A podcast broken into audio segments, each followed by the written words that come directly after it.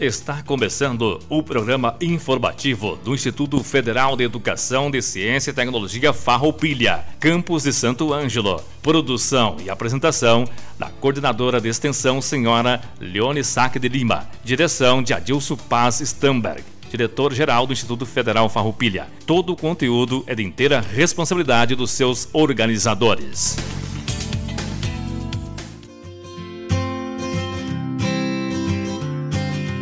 Boa tarde, estamos de volta com mais um informativo do Instituto Federal Farroupilha Campo Santo Ângelo. Nesta terça-feira, hoje é dia 22 de junho de 2020. Este programa é levado ao ar todas as terças-feiras, das 13 às 13h30 horas, em parceria com essa emissora, a Rádio Com 98.5. Desejamos uma boa tarde a todos os ouvintes, principalmente a comunidade acadêmica do Instituto Farroupilha Campo Santo Ângelo. Vamos iniciando trazendo algumas informações relevantes para a comunidade acadêmica. A comissão organizadora da quarta MTEC do Instituto Farroupilha Campo Santo Ângelo comunica que está aberto o período de submissão de resumos para o evento de 2020, que deverá ocorrer em formato digital. Além de estarem disponíveis submissões de trabalho de ensino, pesquisa, extensão e inovação tecnológica, este ano teremos uma modalidade especial que é somente para servidores, destinada a receber relatos de experiência de atividades remotas realizadas em virtude da pandemia do Covid-19. As informações sobre a submissão e regulamento do evento encontram-se disponíveis no site www.iffarroupilha.edu.br. E aí, já fizeram as produções de vocês para o Minuto da Arte e Cultura? É só fazer alguma produção relacionada à arte ou à cultura, ou os dois, e utilizar a hashtag Arte e Cultura no IFAR. E todas as sextas-feiras estaremos divulgando o trabalho dos nossos alunos. Temos a participação no programa de hoje do diretor-geral do Campo Santo Ângelo, professor Adilson Stamberg, que vem trazer informações atualizadas sobre a pandemia, sobre as atividades remotas e as atividades acadêmicas também, e falar um pouco sobre o cronograma da quinta semana de atividades online para o período de suspensão do calendário acadêmico. Fiquem ligados aí nas notícias do diretor-geral, vamos acompanhar as informações e daqui a pouco voltaremos com os convidados desta semana para o programa. Boa tarde aos ouvintes do nosso programa informativo do Instituto Federal Farroupilha, Campo Santo Ângelo, em especial aos colegas servidores, colaboradores terceirizados, estudantes e familiares. Esperando que todos estejam bem de saúde, estamos participando hoje para trazermos informações institucionais a respeito das atividades do Campo Santo Ângelo desenvolvidas nesse período de pandemia do Covid-19. Estamos vivendo dias difíceis e delicados nunca antes vivenciados em nossa geração. Esperávamos que fosse um período curto de quarentena, que, como o próprio nome diz, 40 dias de isolamento social. No entanto, já se passaram mais de três meses de suspensão das atividades presenciais, administrativas e acadêmicas. Conforme já amplamente divulgado em nossos canais de comunicação, as atividades de ensino não presencial, de forma remota, foram realizadas até 14 de maio, para os cursos técnicos e superiores. A partir de 15 de maio, as atividades acadêmicas estão suspensas, por deliberação do Conselho Superior do Instituto Federal Farroupilha. Isso significa que estudantes de todos os cursos do IFAR não estão tendo mais aulas remotas em substituição às aulas presenciais.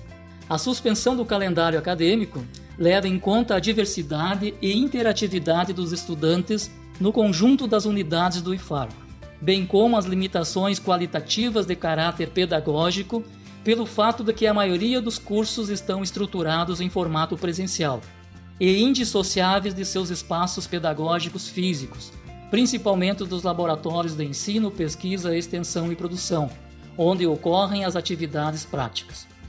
Com base nesses fatores, o IFAR entendeu que a manutenção das aulas remotas como substituta das presenciais poderia trazer impactos quanto à qualidade do processo de ensino e aprendizagem. Porém, a suspensão não caracteriza como férias, apenas uma pausa temporariamente nas aulas, até voltarmos a uma nova normalidade. Importante colocarmos que nesse período de suspensão do calendário acadêmico, a equipe da direção de ensino, juntamente com as coordenações de cursos, se debruçaram na elaboração de um plano de atividades, na perspectiva de continuar a conectividade e vínculos entre os estudantes e a instituição, via ferramentas online de tecnologia da informação e comunicação.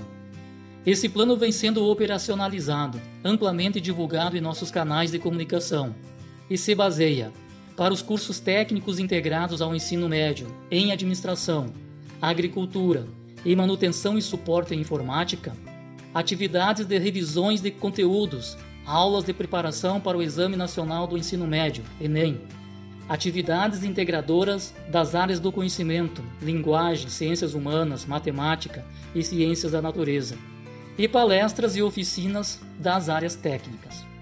No curso técnico integrado ao ensino médio em estética, modalidade Proeja, as atividades têm como foco revisões de conteúdos.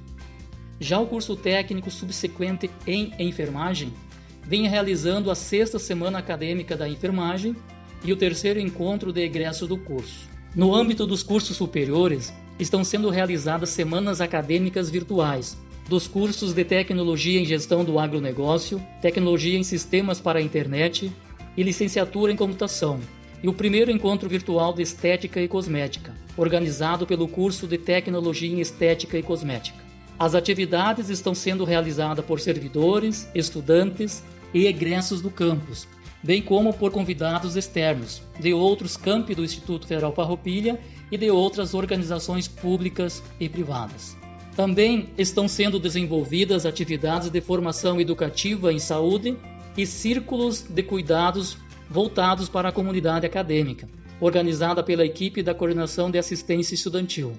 Ainda há atividades desenvolvidas de forma intercamp, contemplando cursos de mesma área do conhecimento, bem como atividades dos núcleos institucionais vinculados à coordenação de ações inclusivas como o Núcleo de Estudo Afro-Brasileiros e Indígenas, NEAB, Núcleo de Apoio às Pessoas com Necessidades Educacionais Especiais, o NAPNE, o Núcleo de Gênero e Diversidade Sexual, no GEDES, e vinculado à coordenação de extensão, o Núcleo de Arte e Cultura.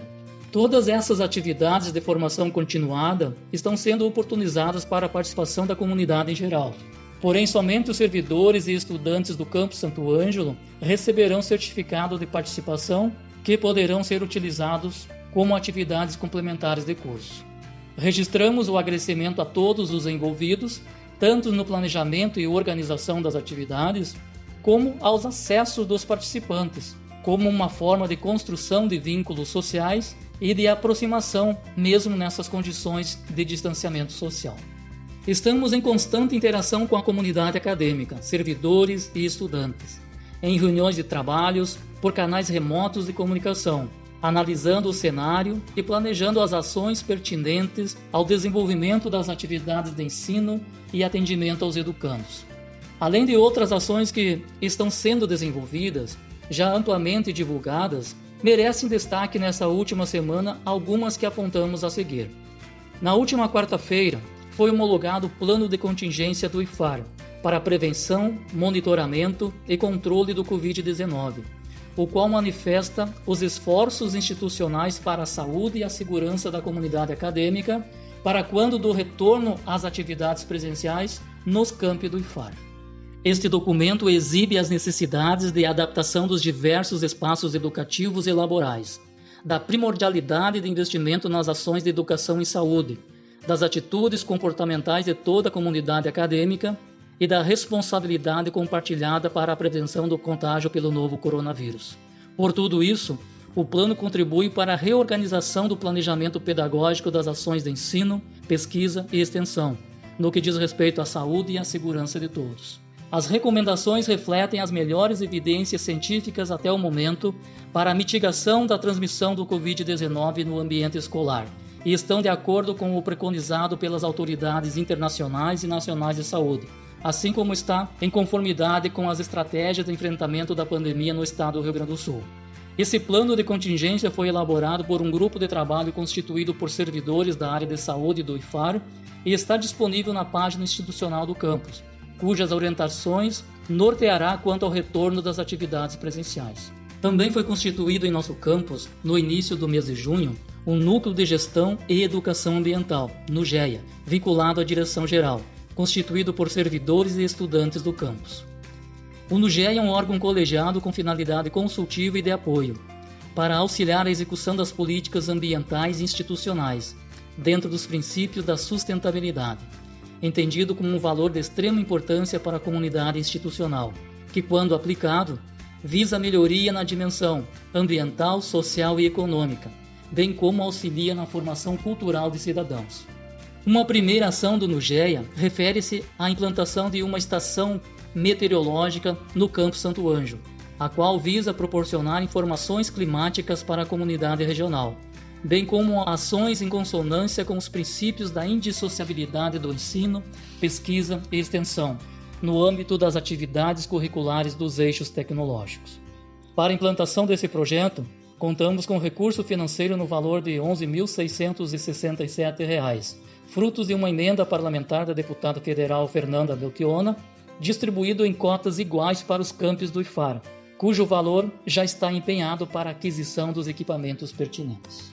Também dessa parlamentar, estão sendo adquiridos equipamentos educativos na ótica da inclusão e diversidade, no valor de 10 mil reais, para qualificar as ações de trabalho junto à coordenação de ações inclusivas e seus núcleos institucionais vinculados.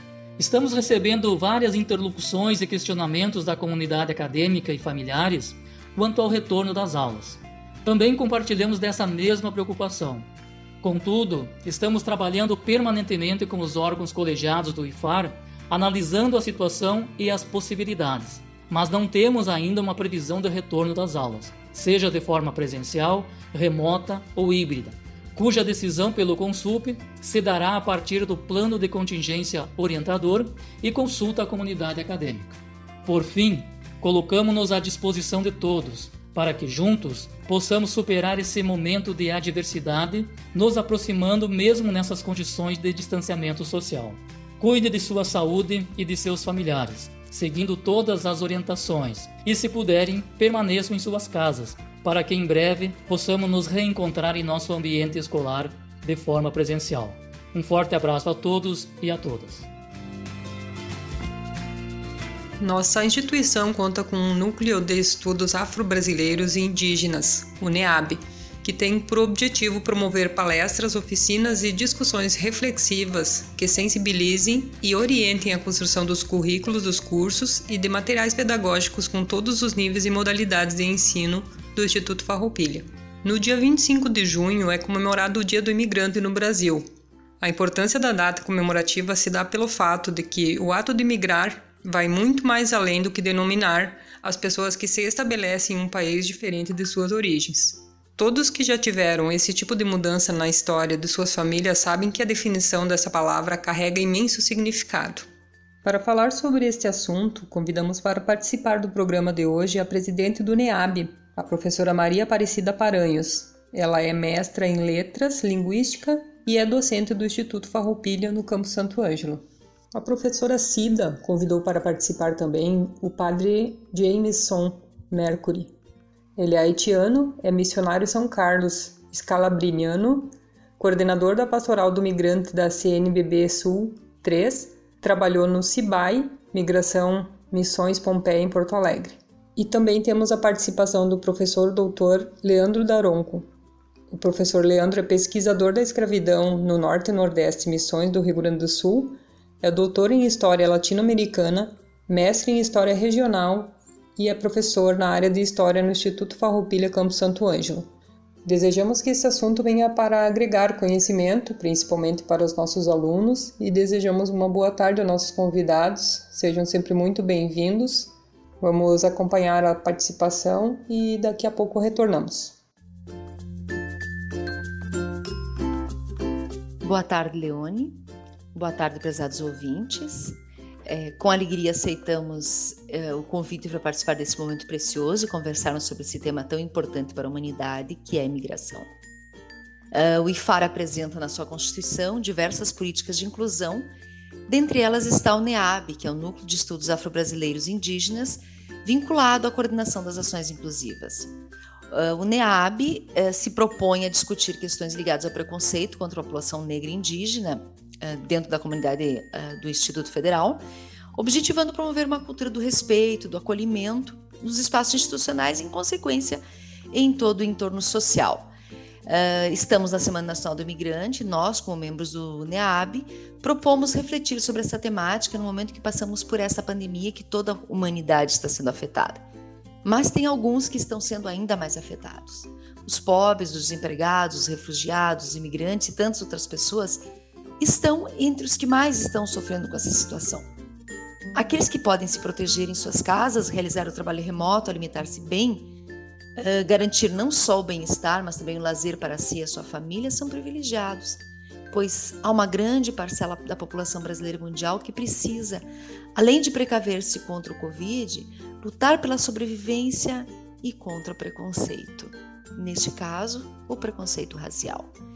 Neste grupo estão os milhares de imigrantes e o momento nos pede que reconheçamos o pertencimento de todos e todas ao cosmos. Somos parte de um mesmo uh, momento, de um mesmo mundo e por isso todos fazemos parte dele. Para conversar conosco a respeito, estamos com o professor Leandro Daronco, que é docente da área das ciências humanas e estudioso da temática do negro, tendo desenvolvido diversos estudos, além da sua dissertação de mestrado e tese de doutorado, tratando da questão do negro do estado do Rio Grande do Sul. Uh, ele também tem discutido com os nossos alunos a respeito de temas da atualidade, uh, como este dos fluxos migratórios no século XXI. Na sequência, vamos ouvir o Padre James, que atua na Pastoral do Imigrante e coordena as ações no estado do Rio Grande do Sul. Ele também é nosso convidado para essa conversa. Bom dia a todos e a todas, a todos os ouvintes que estão ouvindo eh, na cidade de Santo Ângelo.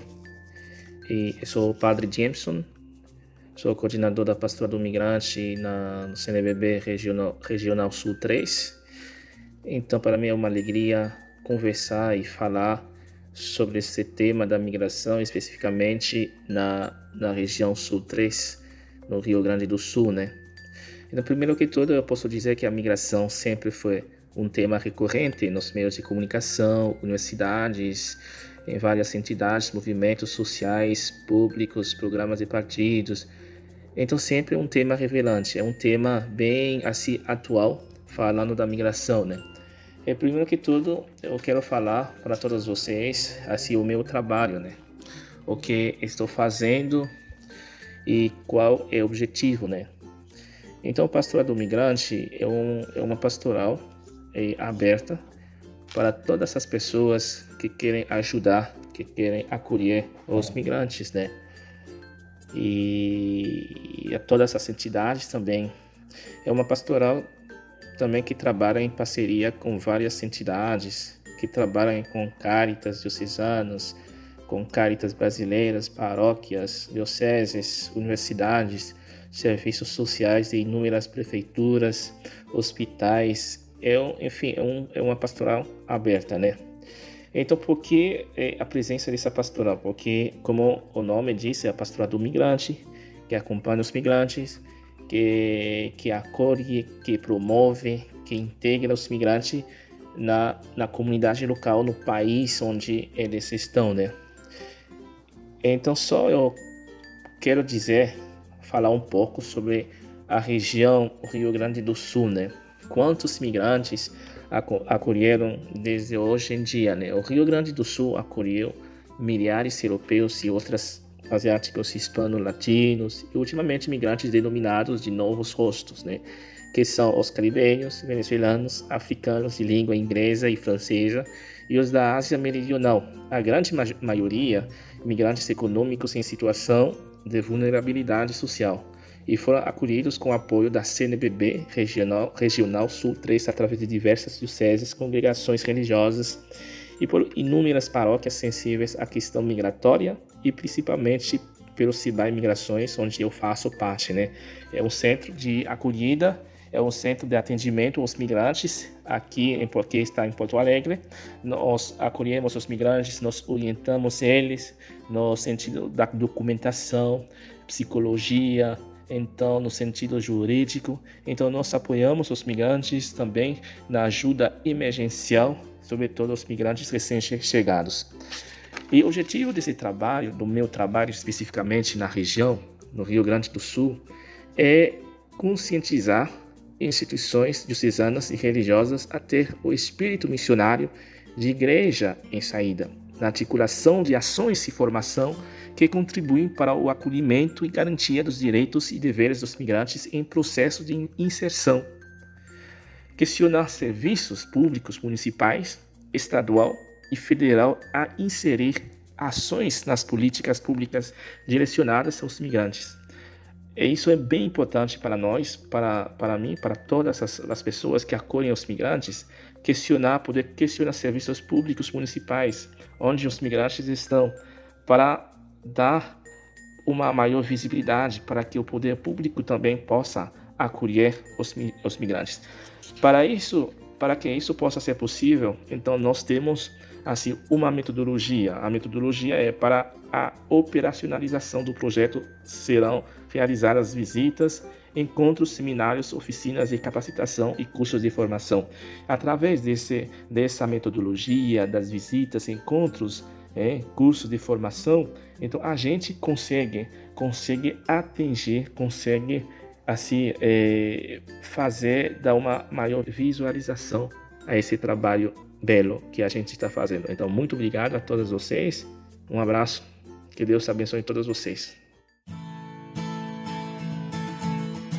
Boa tarde a todos. Entendo que refletir sobre imigração é um tema de muita relevância pelo papel, pela função histórica desempenhada pelo imigrante no Brasil em geral e, e no Rio Grande do Sul em particular. O nosso país teve alguns ciclos imigratórios no decorrer do processo histórico e hoje vivemos um momento que podemos chamar de um movimento migratório importante e que talvez nos próximos anos, nas próximas décadas, também possa ser conceituado como um ciclo migratório, um ciclo de uma certa permanência, de uma certa intensidade. Então, período colonial, nós temos portugueses e grupos espanhóis vinculados à questão religiosa, né, como os jesuítas, por exemplo, inclusive aqui na região missioneira, mas temos um fluxo gigantesco de centenas de milhares de africanos que são trazidos de maneira compulsória para cá, um processo que a gente pode convencionar chamar de diáspora negra. Então, precisamos entender também o, o africano em cativeiro, né, o homem em cativeiro, o que se tradicionalmente se chama como escravo, como um imigrante, ainda que não tenha partido de sua vontade, de sua iniciativa, mas de maneira compulsória. Então, não tem grandes ciclos migratórios de europeus, por exemplo, no período colonial, porque o Brasil não tinha grandes fatores de atração, à exceção do, do ciclo do ouro, né, onde realmente aí atiçou a cobiça e o interesse de pessoas de outras etnias, de outras nacionalidades à época, lá no final do século XVII. Né? A partir do período colonial, já ingressando então no que a gente chama de Brasil Império, no período imperial, então lá pelos anos 20 do século XIX, nós começamos a ter os primeiros núcleos coloniais, a se formar os primeiros núcleos coloniais, inclusive aqui no Rio Grande do Sul, na região do Vale do Rio dos Sinos, São Leopoldo, os primeiros núcleos coloniais de imigrantes de nacionalidades ou de regiões que hoje constituem nacionalidades, né, como Alemanha e Itália. Então, os alemães são alguns dos primeiros a vir, e aí, sobretudo, eh, na segunda metade do século XIX, e isso de maneira também muito intensa, não só em São Paulo, mas aqui no Rio Grande do Sul, a vinda de imigrantes italianos. Ainda não havia uma Itália unificada, né, mas naquela região que hoje compõe, então, a Península Itálica, né, a nacionalidade, digamos assim, nesse momento italiana. E aqui no Rio Grande do Sul se desenvolveu importantes núcleos coloniais, chamados de colônias velhas. Né? Claro que depois, com o tempo, muitas dessas famílias, ou dos filhos ou dos netos desses é, imigrantes pioneiros vão migrar para outras micro-regiões do Rio Grande do Sul e vão fundar outras colônias, né, colônias novas. Né? Mas é importante que nesse período dos últimos anos, das últimas décadas do Império e com o advento da República, os primeiros anos da República, é ter a clareza que havia no contexto político brasileiro uma certa preferência pelo imigrante estrangeiro, branco, europeu, em detrimento de uma população nacional empobrecida e que o fim da escravidão física, jurídica no Brasil não resolveu os problemas sociais desse grande contingente de afrodescendentes no nosso país. Então, eu falo disso porque, na verdade, é indissociável, né? porque a gente conviveu no, no século XIX ainda com intensa atividade de tráfico e também com uma intensa, um intenso processo de imigração europeia. E aí, claro, nos primeiros, nos primeiros anos aí da República, né, até os anos 30 pelo menos, um grande fluxo migratório de, de imigrantes de várias nacionalidades europeias e também famílias oriundas do Oriente Médio, do Japão, mas já num contexto em que esses imigrantes é, já se focava muito também nos núcleos urbanos. Né? Esses sujeitos vinham então para ocupar um lugar no comércio, na indústria, no empreendedorismo, no setor de serviços, também para trabalhar como trabalhador livre assalariado. Era um período que se começava então a, as agitações sociais em relação aos direitos trabalhistas. Não tem muita coisa acontecendo no Brasil, mas historicamente falando especificamente pelo, pelo Rio Grande do Sul, ter clareza de que o imigrante aqui teve uma oportunidade, isso não minimiza as contribuições no âmbito econômico, social, cultural e mesmo político dos imigrantes das diversas nacionalidades do, do nosso estado, mas é preciso lembrar que esses sujeitos tiveram sim uma, uma oportunidade importante aqui, enquanto que outros grupos de lavradores nacionais, de caboclos, de filhos e netos oriundos do cativeiro não tiveram, por exemplo, possibilidade de acessar terras públicas, né, formar núcleos coloniais afro-brasileiros. Né? Isso acabou não acontecendo no âmbito prático, né? e nem mesmo idealizado, porque também era um contexto ideológico, era um contexto de teorias é, raciais, né? muito um racismo é, velado, mas que às vezes vinha à tona, inclusive em discussões dentro do parlamento, dentro do Congresso brasileiro, né?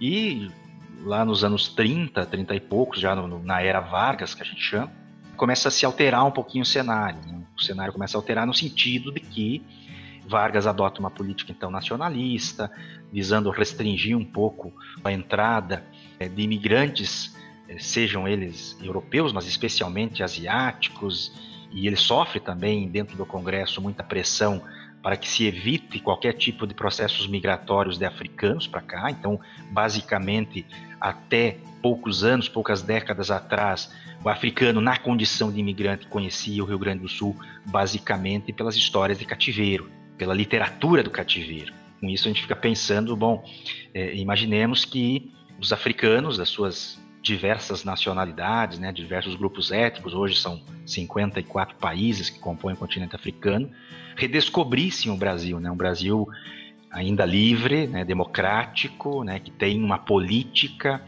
de uma certa recepção, de um certo acolhimento, pelo menos no âmbito jurídico, em relação aos imigrantes. Então, o Brasil, até mais ou menos o período da Segunda Guerra Mundial, um pouquinho mais, até 1950, o Brasil ainda é um país que tem um certo poder de atração eh, em relação aos imigrantes de fora. A partir desse momento, o Brasil deixa de ser um país receptor de imigrantes. Na verdade, muitas pessoas vão sair, muitas famílias, inclusive descendentes de imigrantes, vão fazer o fluxo contrário, né? vão voltar para a Europa, vão voltar para o Japão. Então é um outro contexto. Mas aí num, numa quarta, quinta fase desses processos migratórios. E agora, mais recentemente, nos últimos 20 anos, nos últimos 10 anos, nós temos um novo cenário se apresentando no nosso país. Um cenário onde imigrantes estão, de alguma maneira, redescobrindo o Brasil. Né? São os haitianos, depois principalmente das tragédias, das catástrofes naturais que ocorreram é, em 2010 no Haiti, né? e também, claro, devido a um, a um cenário internacional de uma certa hostilidade, animosidade e até políticas xenofóbicas de países que, sobretudo a partir da Segunda Grande Guerra Mundial, se constituíram em grandes receptores de, de imigrantes africanos, do Oriente Médio, do Extremo Oriente, mesmo os latinos, né, como Estados Unidos, algumas importantes nações europeias, próprio Canadá, ou mesmo países da, da Oceania, mas especialmente os Estados Unidos. Então, alguns imigrantes, por exemplo, do Haiti, vão buscar direcionar o seu olhar para a América do Sul. Então, acabam ingressando no Brasil e tem feito isso pelo menos desde 2010. Nesses últimos anos agora, mais recentemente ainda, os venezuelanos, colombianos, bolivianos também, alguns, alguns anos atrás, mas também argentinos, uruguaios, que têm ingressado é, no Brasil. Então o Brasil tem, e aí também colabora, no meu entendimento, muito para isso, o fato da democracia brasileira estar se consolidando, o fato do Brasil ter uma política de imigração com leis específicas, com leis claras, né, que permite esse certo acolhimento, que permite que o imigrante, então, dentro da legalidade, acesse o território nacional, que receba um visto de acolhida, né, que a gente pode chamar de um visto humanitário, que receba uma carteira de trabalho para que não seja explorado na contramão do direito trabalhista brasileiro. Então existe uma série, um conjunto de fatores, claro que é associado a esse cenário internacional de muita hostilidade, de muita restrição, de muito contingenciamento em relação aos imigrantes, e faz com que esses sujeitos então busquem o nosso país. E há uma tendência, dependendo, claro, um pouco do que vai acontecer no cenário político brasileiro interno, depois de todo esse processo de pandemia, mas há uma tendência que a imigração no Brasil e no Rio Grande do Sul se intensifique sim nos próximos anos. Estamos encerrando mais um informativo do Instituto Federal Farroupilha Campo Santo Ângelo. Queremos agradecer a participação do diretor-geral do Campo Santo Ângelo, professor Adilson Stamberg, da professora Maria Aparecida, do professor Leandro Daronco e, através da professora Cida, agradecer o padre James pela colaboração no assunto sobre a imigração. Agradecemos a Ascom, na pessoa do colega Samuel Forratti, pela edição do programa Desejamos a todos uma ótima semana e até semana que vem, na terça-feira, das 13 às 13h30 horas. Um abraço a todos, se cuidem e fiquem em casa.